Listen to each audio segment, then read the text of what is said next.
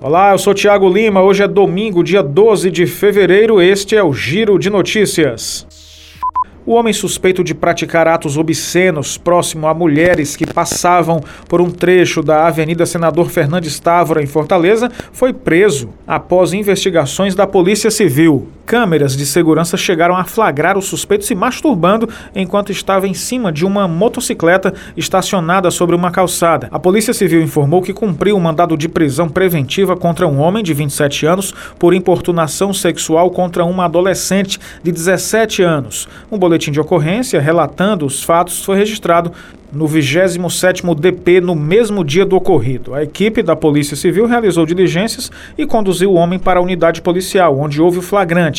Diante dos indícios de crime, o suspeito foi capturado e autuado por importunação sexual. Ele foi colocado à disposição da Justiça.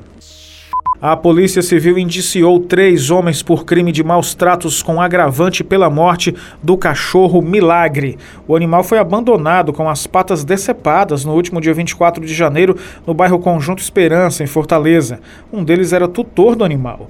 Um dos indiciados foi um homem de 48 anos que aparece em imagens de monitoramento transportando uma caixa d'água azul em um carrinho de mão, a mesma caixa em que o cão foi encontrado agonizando. Conforme as investigações da Delegacia de Proteção ao Meio Ambiente, o suspeito recebeu uma quantia em dinheiro de um outro homem, de 56 anos, tutor do cachorro, para abandonar o animal que estaria doente. O inquérito policial foi concluído e remetido ao Poder Judiciário. Se condenados, cada um dos indiciados pode pegar até seis anos e meio de reclusão. O Giro de Notícias tem produção, locução, edição e sonoplastia de Tiago Lima.